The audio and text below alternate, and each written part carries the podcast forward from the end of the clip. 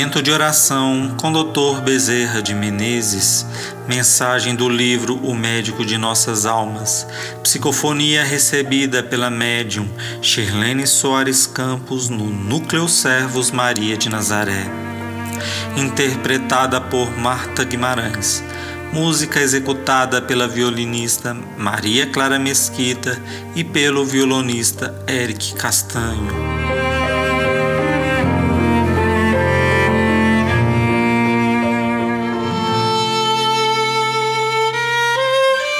Queixas e reclamações. Quantas são as vezes em que reclamamos da vida, choramos, sofremos, criamos ambiente difícil dentro do lar e fora dele, no ambiente do trabalho, revoltados, insatisfeitos com tantas situações que na verdade seriam superadas com um pouco de paciência, com um pouco de compreensão.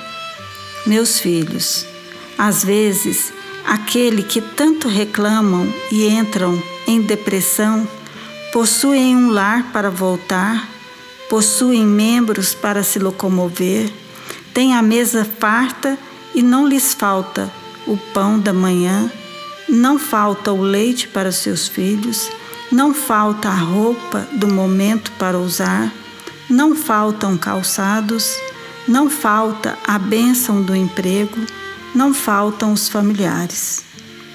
E tudo isso passa a não representar nada quando tantos e tantos meus filhos, se tivessem o que vocês possuem, seriam as criaturas mais felizes, porque muitos são aqueles que atravessam a noite enregelados, famintos.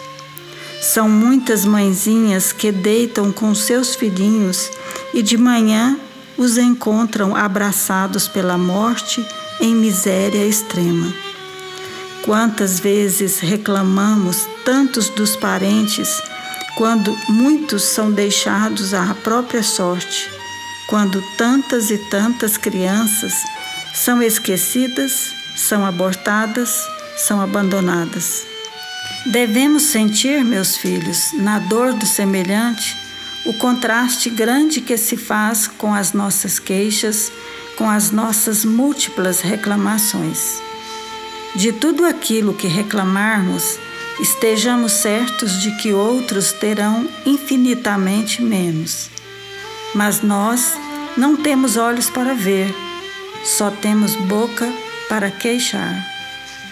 E se a fé, meus filhos, já nos aquece o coração, se a caridade já se tornou um hábito em nossas vidas, saibamos também levar para aqueles que conosco convivem um pouco de compreensão e de amor, trocarmos um pouco de lugar com aquele que está ao nosso lado, que compartilha dos nossos momentos das nossas obrigações sociais ou familiares, porque o egoísmo é chaga aberta realmente na humanidade e nós temos o infeliz hábito de pensarmos só em nós.